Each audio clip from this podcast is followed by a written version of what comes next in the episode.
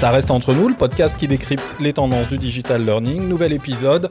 On a placé la barre assez haut, je trouve, aujourd'hui. On va parler de la nouvelle organisation apprenante. Et pour cela, eh bien, j'ai le plaisir de recevoir Nathalie Percet, je suis responsable du pôle développement des compétences chez HomeServe. Euh, HomeServe, c'est une entreprise de services euh, pour euh, la maison qui intervient pour des réparations, des dépannages dans le domaine de la plomberie, de l'électricité, du gaz, de l'électroménager et des objets connectés. C'est super clair. Et puis, ben, on n'a pas qu'un seul représentant de la société HomeServe, je crois. Et oui, donc euh, Bruno Galland, bah, je travaille avec euh, Nathalie Percet au service développement des compétences. Moi, mon rôle, c'est plus de concevoir des expériences d'apprentissage multimodales et puis bah, d'accompagner l'ensemble des formateurs occasionnels, justement, qui constituent notre organisation apprenante. Et puis, euh, rappelons hein, que tu sévis de temps à autre sur les réseaux sociaux avec euh, des petites publications qui sont La minute pédagogique, tout à fait, tous les mardis matins, un nouvel épisode. Donc, euh, commence à y avoir de plus en plus de monde qui nous suivent et qui partagent leurs best practices. Donc, continuez. Ouais, ouais, c'est recommandé. Hein. C'est re- c'est recommandé. Je fais des ordonnances s'il faut, tout ça. Il n'y a pas de souci. Et puis, euh, eh bien, on a aussi le plaisir de recevoir. Là, c'est toi, Bruno, euh, qui justement nous a mis également en relation, qui a suggéré que nous enregistrions un podcast sur cette thématique parce que toi, qui es-tu Laurent Abar, bonjour euh, Nicolas. Euh, je suis consultant indépendant et, euh, et aux surprises spécialisé euh, en organisation apprenante. Parce que j'ai sous les yeux un livre euh, donc, que tu as signé qui s'appelle La nouvelle organisation apprenante. Et si c'était la vôtre L'éditeur, tu veux bien prononcer? J'ai peur d'écorcher. Je ne sais pas s'il faut mettre une espèce d'intonation euh, hellénisante ou pas, Non, ou c'est les, latine. les éditions ou- Diathéno ça va très bien D'accord. comme ça. Bon, bah, très bien. On va parler de ce sujet-là. Euh, moi, je vous propose peut-être de commencer un peu avec un rôle un peu benet que j'aime bien prendre. Euh, ça me permet justement de vous tendre des perches. Euh, bah, Laurent, si tu veux bien peut-être commencer. Alors j'hésite vraiment, j'hésite parce que la question est vraiment idiote. hein. Je, vais, finir par avoir une réputation qui va pas bien. Est-ce que ça existe, Laurent, une organisation pas apprenante? Je crois que la réponse est non. Je, pense, euh, euh, je suis à peu près persuadé que toutes les organisations sont des organisations apprenantes. Elle était bête ma question ou pas? Elle était. Enfin, moi, j'aime beaucoup la poser en fait en général. C'est, c'est- en fait, c'est moi qui la pose en général. parce, que, parce que toutes les organisations sont apprenantes. Et la question, c'est pas tant est-ce que mon, j'apprends dans mon organisation? La question, c'est qu'est-ce que j'apprends? Est-ce que j'apprends des choses qui sont euh, intéressantes pour mon quotidien, qui vont m'aider à progresser? Est-ce que j'apprends des choses qui sont en lien avec la raison d'être? Euh, de mon entreprise Est-ce que j'apprends des choses régulièrement ou est-ce que j'apprends une fois de temps en temps?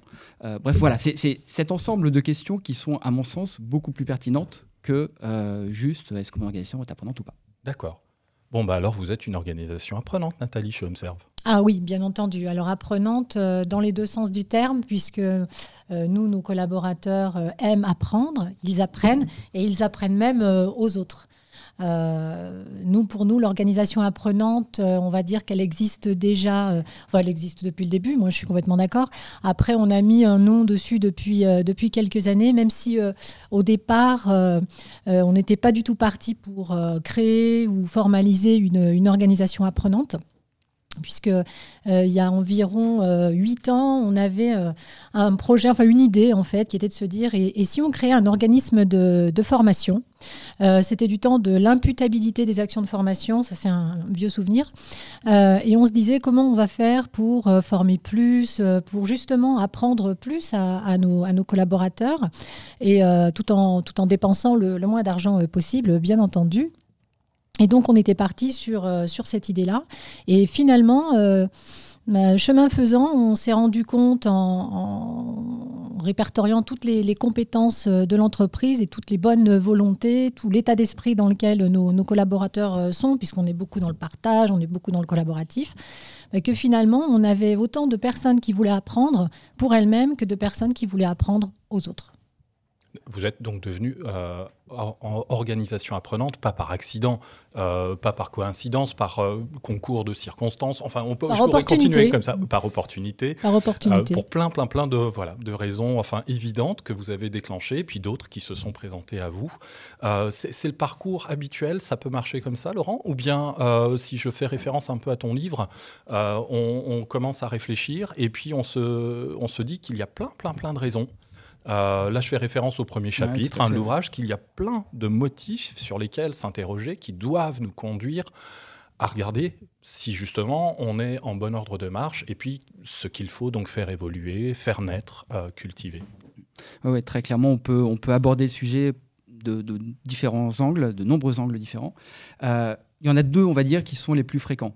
on l'aborde soit par l'angle de la formation, parce que service formation est un service hyper efficace, comme chez HomeServe par exemple. Oui, surtout chez nous, c'est vrai. Euh, surtout, euh, ouais, ouais. Enfin, c'est la réputation que je me permets de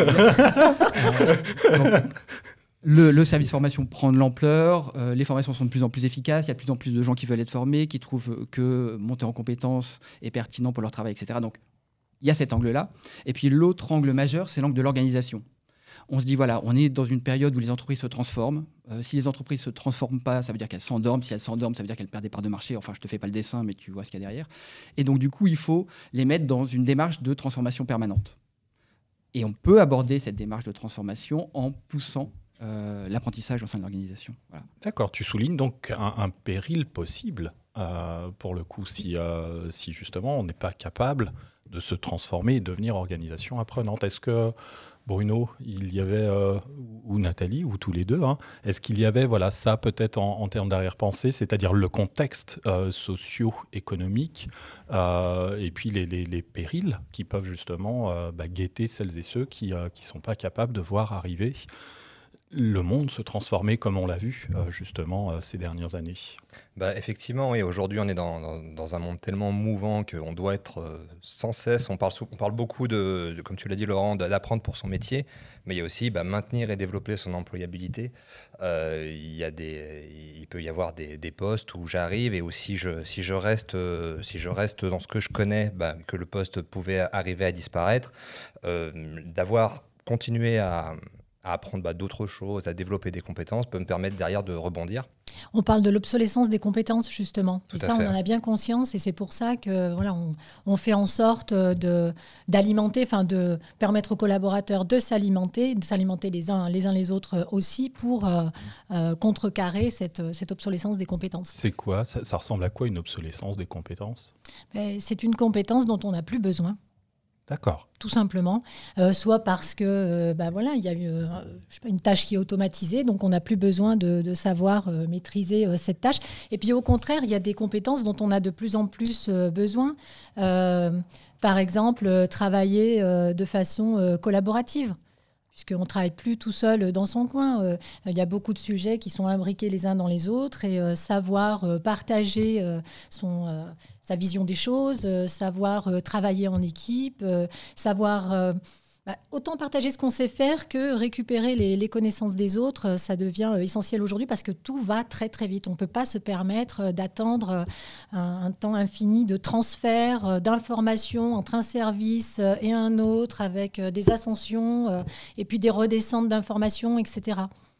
Et à, côté de ça aussi, on a aussi euh, des personnes qui, euh, qui, sur leur poste, ont aussi besoin de partager leurs connaissances sans forcément penser à demain. Je prends un exemple, et d'ailleurs, ça a été pratiquement un point de départ de, notre organisation apprenante, c'était euh, lors des formations de managers, il y a, déjà, je sais pas, six ans maintenant, peut-être 5-6 ans, euh, nos managers sortaient de là en disant mais c'est super, euh, j'ai pu partager avec mes pairs, euh, je me rends compte que les problèmes que j'ai moi, bah, d'autres les ont déjà eu avant, ils ont déjà trouvé des solutions, ils ont déjà expérimenté des choses. Donc en formation c'est génial, mais dès qu'on sort de formation, on se retrouve de nouveau tout seul dans notre quotidien face à nos problèmes et, on n'a plus personne avec qui les partager. Et, c'est là où avec Nathalie on, a eu l'idée de lancer ce qu'on a appelé les, les espaces codev, alors que, que, les puristes se bouchent les oreilles parce qu'on n'est pas dans la méthode codev telle qu'elle est décrite dans, de Champagne et Paillettes, mais on est plutôt dans le co-développement au sens euh, se co-développer, au sens euh, sémantique du terme, j'allais dire.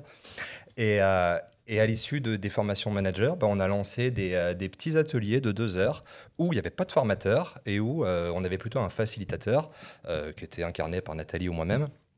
Et ben, on lançait un sujet, donc un des premiers sujets qui est devenu notre best-seller parce qu'on l'a ressorti au moins quatre fois par an, c'était le fameux oser savoir dire. Euh, j'ai quelque chose à dire à mon équipe, j'ai quelque chose à annoncer à un collaborateur, je ne sais pas comment m'y prendre. Euh, aidez-moi, comment vous faites? Est-ce que vous avez déjà vécu cette situation? Et il n'y avait pas de formateur, il y avait simplement un facilitateur qui régulait les échanges. Et il en sortait une telle richesse qu'on a décidé d'étendre ces, euh, ces espaces codev à d'autres populations que des managers. Donc on a ouvert à, l'ensemble de l'entreprise avec des sujets plutôt, plutôt, transverses, du genre comment m'en sortir avec tous mes emails, euh, du genre euh, comment gérer un mécontentement. Et ce qui est intéressant aussi dans ce côté organisation apprenante, c'est que tout le monde peut apprendre de tout le monde. Dans le sens où dans nos espaces codev, on fait plus des. Euh, à une époque, on disait, bah, là, il n'y a que les managers. Aujourd'hui, on mélange tellement parce que, typiquement, sur une, sur une thématique comme euh, comment gérer un mécontentement, bah, ça peut être un chargé de clientèle face à un client, ça peut être euh, un, directeur en réunion de COMEX, ça peut être un, de nos commerciaux face aux partenaires. Donc, on est sur ce qu'on peut appeler aujourd'hui de la compétence transverse, de temps en temps, on parle de soft skills aussi, quelque chose qu'on peut transposer d'un métier ou de l'autre. Et c'est là où l'organisation apprenante devient vraiment riche, parce que je suis plus en train d'apprendre un métier, mais je suis en train de développer une compétence qui peut être transposable et, qui me permettront d'exceller et dans mon poste et ailleurs. Et c'est vraiment ça en fait aujourd'hui. Hein. On n'est plus sur les, les, métiers, on n'est plus sur, enfin on est bien sûr sur l'emploi, mais on est vraiment sur la compétence. Et euh, la compétence, on peut la trouver euh, à plein d'endroits euh, dans l'entreprise. Et pour rebondir sur ce que dit Bruno, en fait, c'est vrai que dans nos, dans nos espaces codev, on avait chaque participant qui pouvait avoir une problématique, une bonne pratique. Et il y avait vraiment des personnes qui, qui, qui étaient identifiées comme étant vraiment des ressources vers lesquelles se tourner quand moi j'avais un problème sur lequel cette personne-là, j'avais bien compris qu'elle était vraiment en maîtrise de, de solutions qui pouvaient m'intéresser.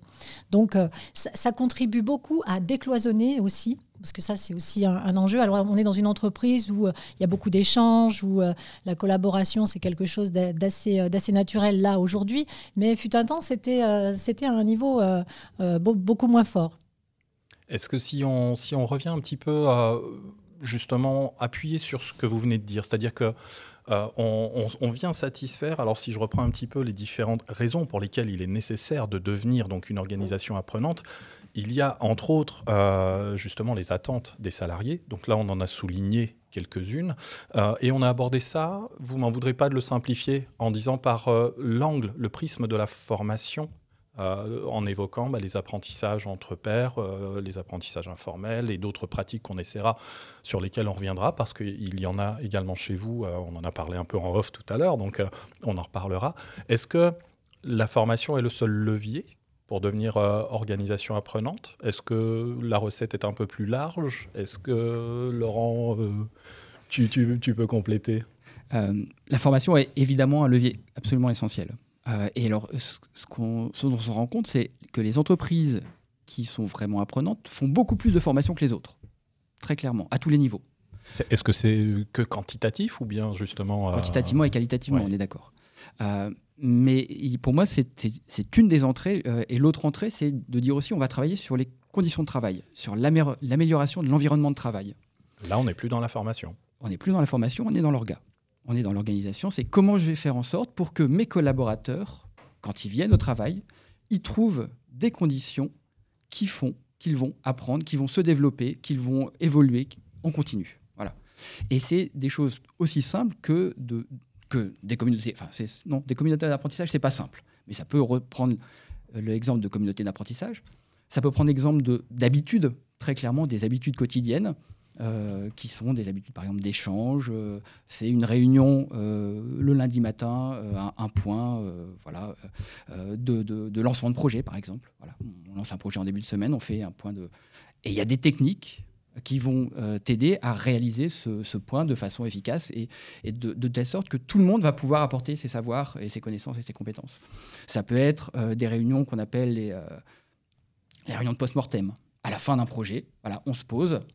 Qu'est-ce qui s'est passé durant ce projet Donc, c'est quel était notre objectif Factuellement, qu'est-ce qui s'est passé Qu'est-ce qu'on en retient Pourquoi ça s'est passé comme ça Et demain, si on refait ce projet ou quelque chose d'approchant, qu'est-ce qu'on changera, qu'est-ce qu'on gardera.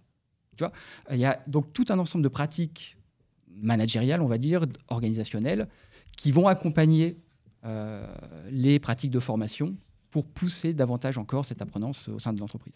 Euh, j'allais presque rebondir justement sur ton propos et tu as conclu avec ça. Euh, J'allais simplement demander est-ce que justement tout cela, ça peut se faire sans que euh, eh l'organisation se réorganise ou se transforme? Qui veut répondre à ça? C'est-à-dire garder la même structure que celle qui justement ne favorisait peut-être pas, que ce soit spontanément ou que ce soit structurellement, qui ne favorise pas l'essor, justement, ne serait-ce que des pratiques que vous évoquez.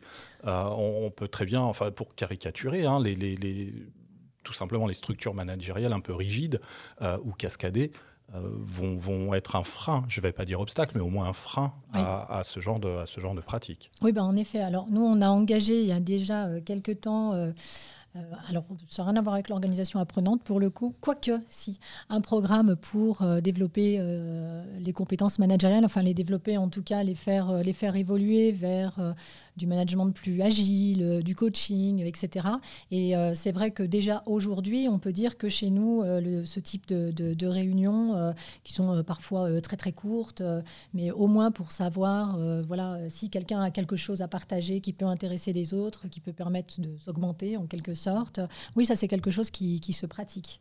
De plus en plus d'ailleurs. Alors, on en, est, on en est au début, mais euh, il y, a une impulsion euh, qui vient euh, notamment, nous, de notre, notre DSI, où en fait, on a notamment une équipe, une équipe transformation, on a un pôle projet. Donc, c'est des méthodes de, travail, en fait, qui impulsent aussi ce, que, ce, que, ce que tu viens de décrire, en fait. Ouais, et en fait, il faut, surtout se dire que pour développer une organisation dans, une direction euh, telle que celle de l'organisation apprenante, il ne faut pas nécessairement se pencher tout de suite sur la formation, il ne faut pas nécessairement se pencher tout de suite sur le digital learning, il ne faut pas nécessairement... Travaillons juste le climat au sein euh, de l'entreprise, tu vois. Plus le climat va être serein, plus les gens vont pouvoir parler librement, plus il va y avoir cet espace de sécurité psychologique, euh, comme l'appelle Amy Edmondson, qui, est prof à Harvard, qui a, un peu bossé sur le sujet mieux les gens vont se sentir, plus ils vont se sentir à même, donc exactement comme vient de le dire Nathalie, de dire les choses telles qu'ils ont envie de les dire, euh, de, mettre leurs faiblesses sur la table et de les assumer. Et donc plus derrière, ils vont être capables eh ben, donc, d'aller chercher euh, l'apprentissage qui va leur permettre de se développer à partir de ça. Et plus les autres vont être capables de les aider parce qu'ils sauront, tiens, euh, là, toi, tu as manifesté un besoin, eh ben, je vais t'aider. et typiquement, c'est ce qui se fait ici. C'est super intéressant ce que tu viens de dire là, je Laurent. Te euh, Parce qu'avant, avant, beaucoup moins. Ah, comme, quoi, comme quoi, ça, t'arrive. on, on, progresse un peu. Hein. Euh, euh, mettre sa faiblesse sur la table, ça c'est super intéressant parce qu'aujourd'hui, encore beaucoup voient le fait d'aller en formation comme mince. Ils ont vu que j'étais mauvais, ils m'envoient en formation.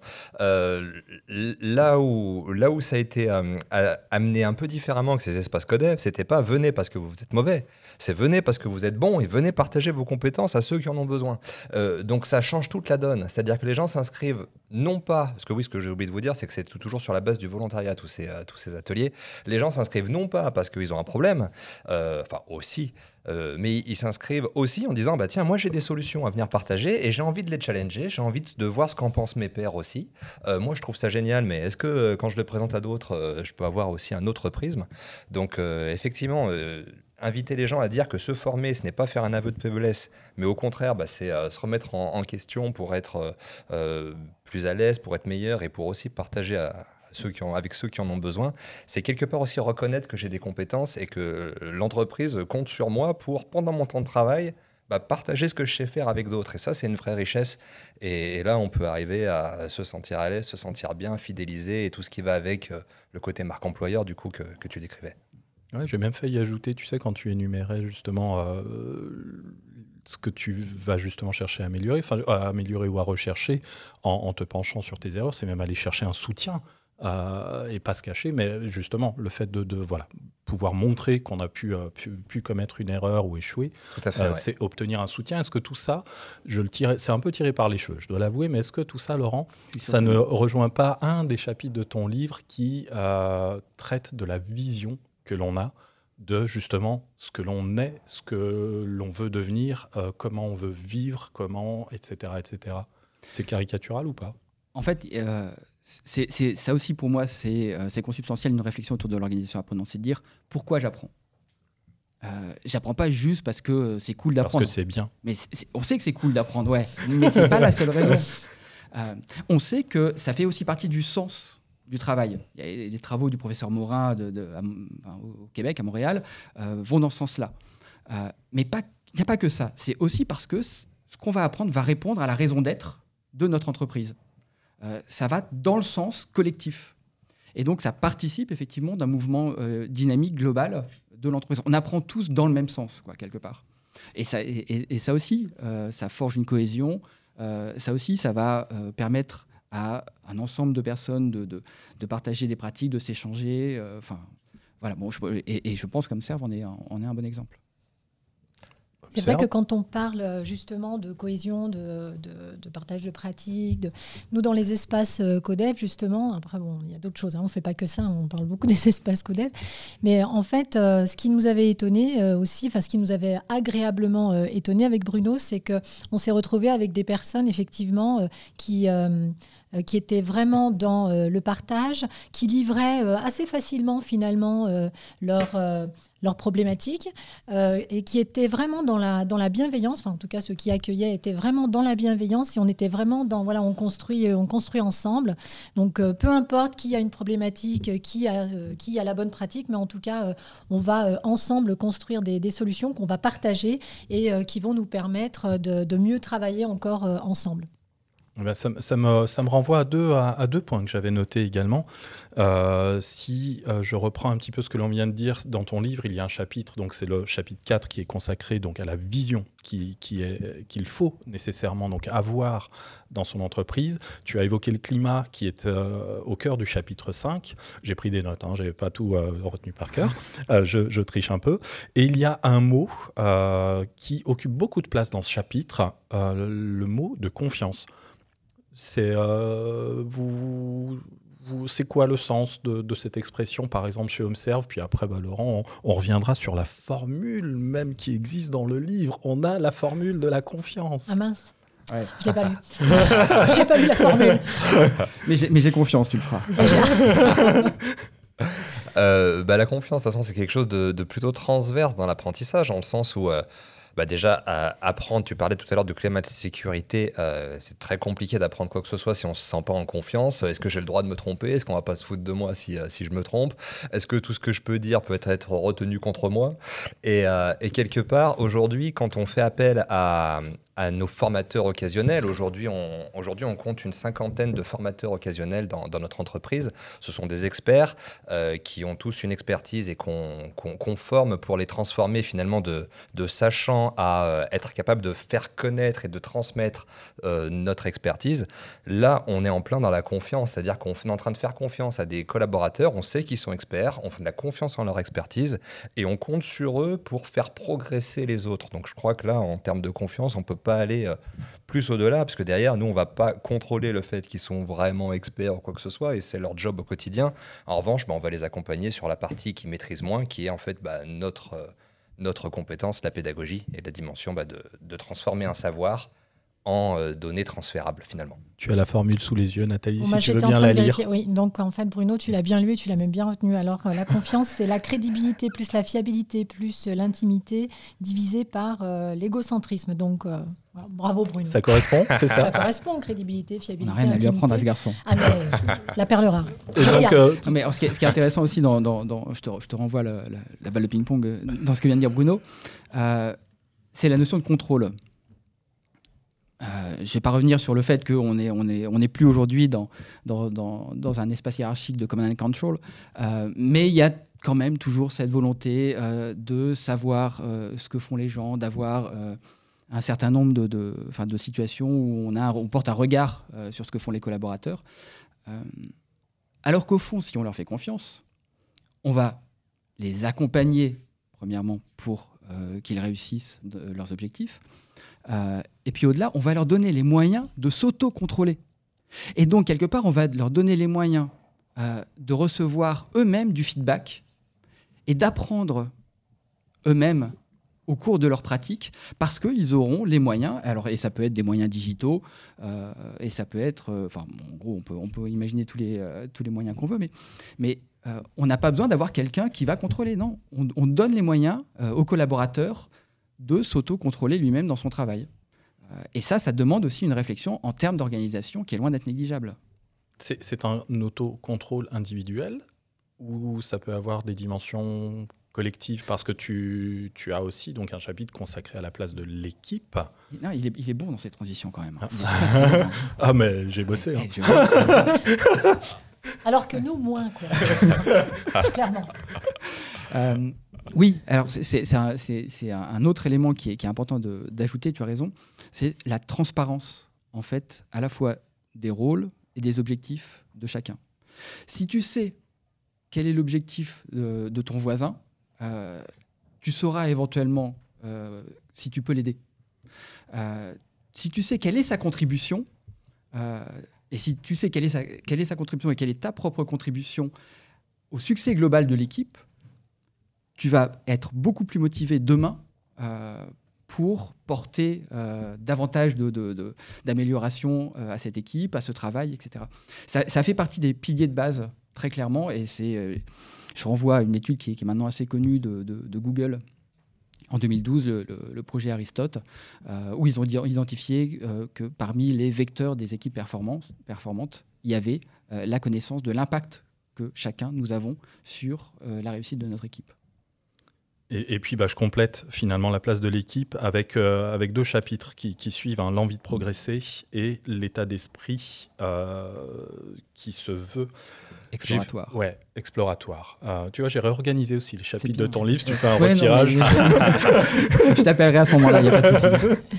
Ça marche dans quel sens? Parce que depuis tout à l'heure, on dit euh, les collaborateurs font, l'organisation accompagne, euh, ou bien l'organisation impulse, et puis on laisse prendre possession. Il y, a un sens où c'est. comment ça se pense, justement, les flux comme ça d'une organisation apprenante en termes de pilotage? En thème de pilotage. Alors tout à l'heure, tu, Nathalie a parlé du, fait qu'on avait appelé ça notre, organisation apprenante. On, a même, on lui a même donné un nom, c'est-à-dire que nous, c'est l'entreprise HomeServe. Aujourd'hui, on, parle de Home Skills Academy. C'est un, terme, c'est plus une marque qu'on a créée en interne, une marque qui rassemble justement, qui rassemble bah, autour du pôle euh, développement des compétences.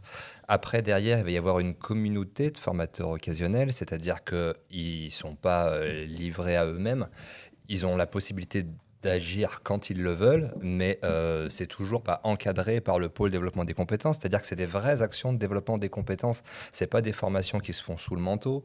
C'est pas des formations au rabais non plus.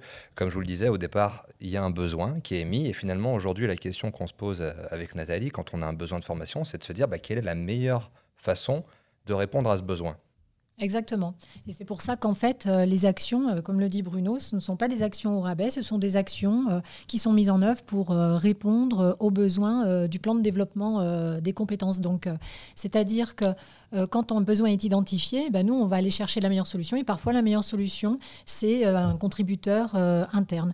Parce que, alors bon, moi, je vais prendre un angle un tout petit peu différent vous parlez de l'intérêt d'avoir une organisation apprenante, c'est qu'en fait, euh, ça nous permet de former euh, de façon beaucoup plus personnalisée, beaucoup plus précise, beaucoup plus euh, rapidement. Euh, et puis, euh, bon, bah, je vais le dire, hein, un coût euh, qui est beaucoup plus intéressant que de solliciter un organisme de formation qui va pas être forcément disponible sur les dates qui nous arrangent, qui va peut-être pas nous proposer un programme personnalisé ou alors avec un coût supplémentaire. donc, au final, moi, l'organisation apprenante, elle, elle permet vraiment euh, de satisfaire les besoins du plan de développement des compétences sans être obligé de faire des coupes, ce qui était fait avant, hein, puisque avec le budget qu'on avait, on ne pouvait pas forcément répondre à tous les besoins. Donc euh, voilà, il y avait des priorités 1, des priorités 2, des priorités 3 on coupait les priorités 3 et puis parfois on coupait les priorités 2 aussi. Euh, le fait d'avoir ces solutions-là, ben, ça permet de répondre à 100% des besoins qui sont validés, que ce soit des priorités 1, 2 ou 3.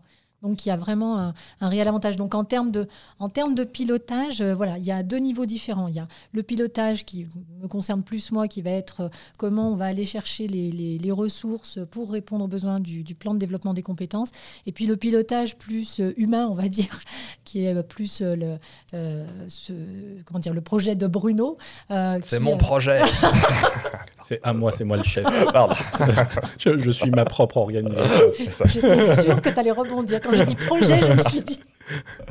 On, entend bien donc euh, qu'il y a une somme de bénéfices pour l'organisation, pour l'entreprise, les bénéfices pour l'individu bah, Pour reprendre euh, justement euh, cette histoire de bénéfices, en, prenant un exemple très concret, genre les, formations Excel. Euh, un collaborateur veut progresser sur Excel. Il y a quelques années, il voulait progresser sur Excel, et ben hop, on, cherchait un stage, un fameux stage de 4 jours sur Excel, avec à boire et à manger, et, des fois, bah, il repartait un peu frustré en disant j'ai passé deux jours sur un truc que je maîtrisais déjà, et il restait plus de temps pour voir la, seule chose dont j'avais réellement besoin. Donc typiquement, avec cette organisation apprenante, les formations type Excel, on les a complètement repensées. On a déjà avant investi dans une solution de self-learning, donc je ne sais pas si on peut dire des marques. Euh, Bien sûr, ouais, il faut, citer, hein, le, podcast est dédié justement à partager ses expériences avec, avec ceux qui vont écouter. On leur demandera bah, de l'argent après. D'accord, ça va. Aux éditeurs, des rabais, des remises. du coup, bah, on, est, on, est tous équipés de, de la solution Vodéclic. La solution Vodéclic, c'est une solution euh, qui est accessible à 100% de nos collaborateurs. 24 euh, heures sur 24 depuis n'importe quel device. C'est-à-dire qu'ils peuvent eux-mêmes décider euh, de se former sur n'importe quel outil, même s'ils n'en ont pas besoin dans l'entreprise, ils peuvent se former chez eux sur Photoshop, sur Twitter ou que sais-je. En l'occurrence, il se trouve qu'il y a aussi des formations Excel à l'intérieur. Et euh, donc typiquement, bah, aujourd'hui, quelqu'un qui a un besoin de formation sur Excel, il a la possibilité en self-learning de euh, s'auto-former sur uniquement la partie qui l'intéresse. Et à ça, on, on, couple ceci, on fait beaucoup du blended learning, on couple ceci, cette auto-formation, par un atelier animé par un salarié Observe qui est très très fort en Excel, qui a pris la peine d'analyser vraiment le besoin de la personne et qui va lui fabriquer des exercices sur mesure, qui va le coacher. Et donc finalement, bah, l'action, elle est faite 100% en interne. Euh, par une personne qui sera toujours présente dans l'entreprise. Donc en plus, bah, si dans, dans, une semaine, je ne me rappelle plus, je sais qui est contacté, il y a un SAV, euh, c'est une solution sur mesure, donc pour l'apprenant, c'est du luxe, parce que au lieu d'apprendre euh, à 10 euh, face à un formateur qui ne reverra jamais sur des sujets qui ne le concernent pas trop, il a une formation sur mesure juste pour lui, il peut se former, il peut avoir tout ce dont il a besoin, mais aussi seulement ce dont il a besoin, et, à côté de ça, bah, on valorise le formateur occasionnel qui potentiellement, lui, il n'est pas formateur Excel, il est juste qu'il a un métier où, où, il utilise Excel et il a une vraie compétence à transmettre, et l'entreprise le reconnaît pour ça. Donc c'est gagnant pour la finance, c'est gagnant pour l'organisation, et puis c'est gagnant pour les deux parties que sont le formateur occasionnel et le formé au final. Laurent, tu confirmes euh, Là, on l'a évoqué encore une fois sous le prisme donc du bénéfice en formation. Alors, euh, tu as quand même souligné, Bruno, que justement, euh, il, y avait, une reconnaissance, mais un peu plus globalement, ce, que, ce que justement l'individu en retire, les, les, bénéfices qu'il en retire. Alors déjà, si tu veux parler plus globalement, en fait, il faut savoir que en France, sur la population active, il y a un tiers des gens qui ne sont pas entre guillemets correctement qualifiés pour le travail qu'ils font, soit parce qu'ils sont surqualifiés parce qu'ils sont sous-qualifiés. C'est pas 5%, hein, c'est quand même un tiers. Euh, donc il y a quand même un véritable besoin, là, quelque part, globalement, très globalement, de, faire une bonne adéquation entre, ton job et les compétences euh, qui sont utiles pour ce, job-là. Euh, ça, c'est la première chose. la deuxième chose, ce qui est très frappant dans cet exemple-là, c'est que quand tu commences à, prendre le, parti de l'organisation tu t'arrêtes plus. C'est-à-dire que comme le principe c'est d'une transformation continue, comme le principe c'est un apprentissage continu, tu ne fais que créer de la compétence en permanence. Euh, et, la personne qui, qui, qui était euh, là en l'occurrence appelée pour être formateur, euh, elle a sûrement jamais eu dans l'idée d'être formateur un jour. Pourtant, elle, est en train d'acquérir des compétences de formateur accessoirement sur le terrain, peut-être a-t-elle été formée, peut-être été coachée par quelqu'un au sein de l'entreprise qui avait déjà ces compétences-là. Je confirme. C'est un peu le principe. Hein. Nous, euh, on disait tout à l'heure, ce n'est pas du tout au rabais. On va chercher quelqu'un qui est sur son poste euh, tranquillement. On le prend, on le met dans une salle avec quelqu'un qui a un besoin. Il y répond. Il y a vraiment un accompagnement puisqu'on veut quand même assurer la qualité de, de, la transmission de, du savoir. Donc à chaque fois, il y a bah, c'est Bruno d'ailleurs euh, qui, euh, qui, accompagne toutes, les personnes qu'on sollicite. Et, effectivement, on peut vraiment parler de pédagogie, on peut parler de, formation pour les puristes, hein, formation avec un grand F, là, vraiment. Et, et, je ne connais pas cette personne, mais je mets mon billet sur la table pour, et je suis persuadé que ce qu'elle apprend là, elle s'en sert à côté dans son job avec ses collègues. Il y a une forme de porosité qui se crée. Euh, Bruno parlait de compétences euh, transférables tout à l'heure. Euh, c'est évidemment une des conséquences directes. J'ai vu quand même euh, assez régulièrement revenir des, choses qui en plus enfin, nous sont chères à, toutes et tous, je pense. Hein. C'est de pouvoir un peu mettre la main, mettre le doigt, identifier, et puis justement, quelque part, allez, j'ai failli dire instrumenter euh, ou instrumentaliser les apprentissages qu'on qualifie d'informels ou les apprentissages entre pairs ou ce qui relève de stratégies dites UGC, euh, User Generated Content, j'ai un super accent, hein, euh, contenu créé par les utilisateurs. donc là, c'est, est-ce que ça constitue pas quelque part des activités qui peuvent être centrale finalement aussi pour, euh, pour justement qu'on parvienne à une organisation apprenante Est-ce que c'est n'est pas continuer d'accompagner ça puisque de toute façon ce sont des pratiques qui ont cours? C'est professionnaliser finalement ces pratiques, tout ce qui se faisait peut-être un peu, euh, un peu entre la poire et le café, si je puis dire, ou, euh, ou de manière trop informelle pour qu'on qu'on leur donne leur vraie valeur. Bah, L'idée, c'est de, de d'en faire des réelles actions de développement des compétences qu'on peut valoriser. Euh, nous, on, fait pour tous nos salariés tous les deux ans ce qu'on appelle un bilan social individuel. L'ensemble des formations qui sont suivies, euh, elles sont tracées, c'est-à-dire que je peux dire, bah voilà, ces deux dernières années, euh, j'ai appris tout ça dans l'année et, le, fait de le mettre sous le prisme Home Skills Academy, bah, ça permet aussi de revaloriser ce qui passait peut-être inaperçu par le passé finalement. J'ai donné trop d'importance à, ce que je viens de dire parce que, euh, je l'ai avoué, ce sont des choses que, j'observe euh, avec, un, grand intérêt ou c'est quand même assez central dans une démarche euh? Non, non, je pense que c'est complètement central. Et, effectivement, ce qui est important, c'est le côté explicitation. voilà, c'est ce qui était informel hier devient formel aujourd'hui. c'est sur la place publique. et donc, ça veut dire que tu peux être reconnu pour ça. Euh, voilà, euh, on, sait, on sait tous combien la reconnaissance est importante, à la fois également dans le sens que l'on donne euh, à son travail, mais simplement en termes d'ego, en termes de, gratification. de valorisation. et à l'inverse, on sait combien le stress est inhibiteur d'apprentissage. donc si tu as beaucoup moins de stress et beaucoup plus de reconnaissance, ben, voilà, tu, tu, tu, te crées un environnement qui va faciliter l'apprentissage. Et eh ben, comment on outille tout ça? Parce que alors là, moi j'aimerais bien savoir comment vous faites. Comment on fait Qu'est-ce qu'on met en œuvre? Qu'est-ce qu'on met dans nos programmes de formation partant du postulat euh, qu'on est en 2020 et qu'on digitalise un maximum? Nous, on fait beaucoup de blended learning, hein, c'est vrai, donc on a besoin quand même de s'outiller. Euh, avec euh, des solutions de, e-learning. Euh, peut-être que tu peux en parler un petit peu, Bruno Oui, bah on, a, donc on a une plateforme LMS, mais on a surtout deux gros outils qui, constituent la majorité de nos conceptions aujourd'hui. Donc c'est Talents of Learning, mais c'est aussi bah, toute la suite Articulate qu'on connaît. Avec, grands classiques. Un, avec un outil qu'on utilise beaucoup en ce moment, ce qui est l'outil Rise, qui, est assez marrant dans le sens où, bah, à l'heure où, où, on est beaucoup dans, dans, dans, le fait de, moins tourner des pages, j'allais dire, mais plus de, plus de se former en regardant une vidéo, en se posant deux, trois questions, puis derrière de se dire, bah tiens, ça c'est, j'ai peut-être, je vais avoir un lien vers un Padlet pour poser une question vers un expert. Donc des, des, des petits outils euh, de micro-learning qui, mis bout à bout, bah, constituent un, un, un parcours qui m'amènera peut-être à un atelier où on va vraiment se réunir utile.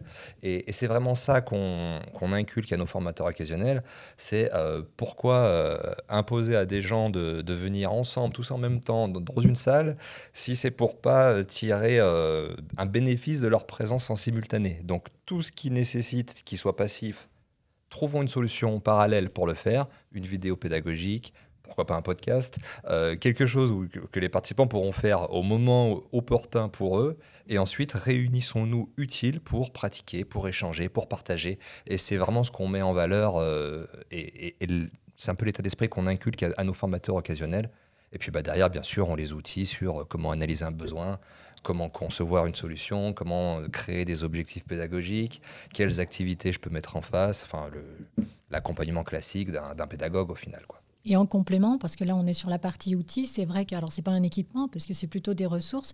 Euh, nous, ce qu'on a fait pour aller identifier les, compétences euh, dont, on pouvait avoir euh, besoin, c'est que on a profité de l'entretien professionnel donc pour pour répertorier tous les, toutes les bonnes volontés et puis surtout toutes les, toutes les compétences en fait. Alors c'est vrai qu'il y a des compétences qu'on nous propose et qui nous intéressent énormément, notamment on parlait d'Excel, mais aussi sur le, sur le management. On a, on a eu un exemple, ben, d'ailleurs on l'a cette année, mais même l'année dernière en fait, d'un besoin en formation auquel on a répondu grâce au, à l'utilisation des compétences de, plusieurs, de plusieurs managers. Tu, veux, tu veux en parler peut-être? Oui, mais ça, c'est un exemple qui est, qui est repris dans, dans, ton livre. D'ailleurs, c'était pour une formation sur réussir un entretien de réaccueil. J'ai un collaborateur qui revient qui revient d'une longue absence ou d'une absence, comment je le réaccueille en tant que manager pour, bah, pour lui faciliter son retour et pas lui donner envie de repartir aussitôt en courant finalement. et donc pour ça, bah, on a, on, on n'avait pas les compétences à l'instant T. Du coup, bah, on les a achetées. On a fait intervenir un consultant qui a formé une partie de nos managers, parce qu'on a fait ça en deux lots. On a formé une partie de nos managers avec un consultant externe, ce qui veut dire que bah, on a des managers qui sont montés en compétences, qui ont pu tester tout ça, qui ont pu pratiquer, qui sont devenus vraiment performants sur ce sujet. Et quand on a eu à former l'autre partie des managers, bah, on n'avait plus d'intérêt à faire revenir notre consultant parce qu'on avait nos compétences en interne. D'autant euh, plus que euh, c'est vrai qu'en termes de durée de formation, les, managers qui ont été formés avec le consultant, bon, bah, ils ont quand même passé plus de deux jours avec lui. Mm. Je crois que c'était même un peu plus. Exact. Donc du coup, bah, ce qu'on a fait, on a conçu un e-learning en interne pour, euh, donc avec les managers qui avaient été formés en disant voilà la partie qu'on aurait pu voir avant, c'était inutile de nous réunir pour ça, pour nous parler pendant tant d'heures. Donc on a construit un dispositif digital learning en amont et, ensuite, on a mis en place des ateliers de deux heures de, mise en situation. Euh, j'ai un collaborateur qui arrive euh, avec tel scénario, un collaborateur qui arrive avec tel scénario, comment je le réaccueille. Et là, bah, c'était des, ateliers qui étaient animés par des managers qui pratiquaient l'entretien de réaccueil depuis déjà euh, plus de six mois. Et donc bah, là, c'est très très riche pour les apprenants parce qu'ils savent que c'est pas déconnecté de la réalité. On parle de vraies choses et, on parle de, de, vraies actions et il y a des vrais conseils derrière. Le manager pouvait dire, je m'y suis pris comme ça, ça n'a pas bien marché, attention, les dangers, les risques. Et voilà au contraire ce qui a bien fonctionné pour moi, qui peut potentiellement fonctionner pour vous, bien sûr en l'adaptant à, votre équipe et à votre mode de fonctionnement. Et comme tu le disais, en fait, le manager, de toute façon, il est encore là après, donc euh, en cas de besoin, on peut se, on peut se tourner vers lui. Donc du blended learning chez Observe. Des solutions, Laurent, que tu aurais pu découvrir, observer, voir, expérimenter peut-être auprès de, auprès certaines entreprises euh, auprès desquelles tu pourrais euh, intervenir et tu interviens, qui seraient peut-être encore plus orientées vers justement l'outillage euh, que l'on met à disposition pour favoriser les échanges entre pairs, l'essor de des connaissances informelles et puis leur circulation dans l'entreprise. Tu, as observé un certain nombre de choses? Je, pense très clairement, quand, quand, tu évoques ça, aux plateformes collaboratives, euh, mhm. tu vois, les, les, euh, les réseaux sociaux d'entreprise, euh, tu peux pas implanter comme ça, bam, un, RSE n'importe où. Voilà, il faut qu'il y ait un terreau. Il faut que ce soit aussi justement enfin, doté de, de, de ces qualités de circulation, de, de ce que l'on veut faire circuler, c'est-à-dire que ce soit social, que ce soit avec des gens. Voilà. Déjà, déjà, effectivement, il faut, il faut qu'il y ait un substrat euh, dans l'entreprise où les gens ont envie d'échanger, euh, où les gens ont envie de partager, etc. Mais une fois que tu as ça et que tu mets un réseau social d'entreprise ou une plateforme collaborative, tu te rends compte que ça part à une vitesse, c'est incroyable, et, que ça décloisonne complètement les entreprises, les services, euh, qu'il y, y, a un élan d'échange qu'il n'y avait pas avant et, en fait, moi, le, retour d'expérience que j'ai, c'est que euh, très vite, ça devient central euh, au sein des services. Très vite, ça devient central dans les, modalités d'échange. Euh, évidemment, ces plateformes-là, elles sont plutôt bien foutues et elles te permettent d'avoir des notifications de plein d'autres applications. donc, du coup, elles deviennent le, cœur du travail collaboratif quotidien. Et, ça te fait monter en puissance l'apprentissage. C'est assez étonnant. Mais il faut effectivement, parmi les conditions, c'est effectivement un terreau qui s'y prête. Euh, parmi les conditions, c'est également euh, une absence de contrôle. Euh, c'est super important ce que tu dis, la confiance. La confiance. je te donne juste un exemple. Chez Orange, très très vite, je, voilà, je, je, le fais en 30 secondes. Il y a Christophe, qui était, euh, qui était informaticien, enfin qui est toujours informaticien chez Orange, euh, qui se dit bah, tiens, là, j'ai pas grand chose à faire. Si j'allais sur Facebook, sur le groupe euh, Facebook d'Orange. puis bah, il s'est rendu compte qu'il n'y avait pas de groupe Facebook d'Orange. Donc qu'est-ce qu'il fait? Il a créé. Il l'a créé il y a quelques années et puis il a invité euh, ses collègues à, partager des blagues et des photos de chats. Euh, et, puis, et puis il y avait tellement de blagues et tellement de photos de chats que les gens ont continué d'arriver, ils se sont retrouvés 300. Et puis quand il y a 300 personnes sur un réseau et que tu as un problème pro, bah, tu te dis peut-être que si je pose la question, je vais avoir quelqu'un pour me répondre. Effectivement, il y avait des gens euh, pour répondre. De 300, ils sont passés à 3000. T'imagines le nombre de blagues et de photos de chats, mais t'imagines aussi le nombre de. Après, il faut trier les contenus, il faut pouvoir les indexer, il faut pouvoir euh, les cibler. Aujourd'hui, ils sont 12 000. Aujourd'hui, ils sont 12 000 sur ce groupe et c'est le lieu central d'échange euh, chez Orange, beaucoup plus que le réseau. Que le réseau interne, que Plaza, et qui pourtant marche très bien. Qui pourtant marche très bien. Mais, mais, mais quand tu postes une vidéo euh, sur Plaza et tu as 600 vues en 3 jours, quand tu postes une vidéo sur le compte Facebook d'Orange, tu en as 6000. Et ça coûte moins cher. Hein? J'en reviens à l'argument ah bah, Nathalie. C'est effectivement un point important. ok, ok, on pourrait continuer. On pourrait continuer longtemps. Euh, vous avez euh, une intervention à faire tout à l'heure. Nathalie, Bruno, euh, on, va mettre un terme à, peut-être ce premier épisode consacré à la nouvelle organisation apprenante. On, pourrait, on pourrait en faire un second, prendre ça par l'autre bout ou par d'autres bouts et je suis certain qu'on amènerait encore des propos supplémentaires ou des vues supplémentaires ou des interprétations supplémentaires. En tout cas, euh, merci beaucoup d'avoir euh, été à l'origine, Bruno, de, cette rencontre, parce que bah, c'est toujours des rencontres, euh, c'est passionnant. Je suis un peu fier hein, de cet épisode. Et merci Laurent d'avoir fait le trajet, parce que tu n'es pas de Lyon. Non, je le regrette. C'est bien dit. Moi aussi, Et puis merci Nathalie de, t'être jointe à nous. Euh, voilà, pour que justement euh, vos, deux propos, euh, ici en tout cas pour l'exemple de MSERV, se, se complètent. Et puis bah, rendez-vous à tout à l'heure, nous on se revoit pour votre, votre conférence et puis à, à très bientôt sûrement pour d'autres sujets. À très bientôt. Merci.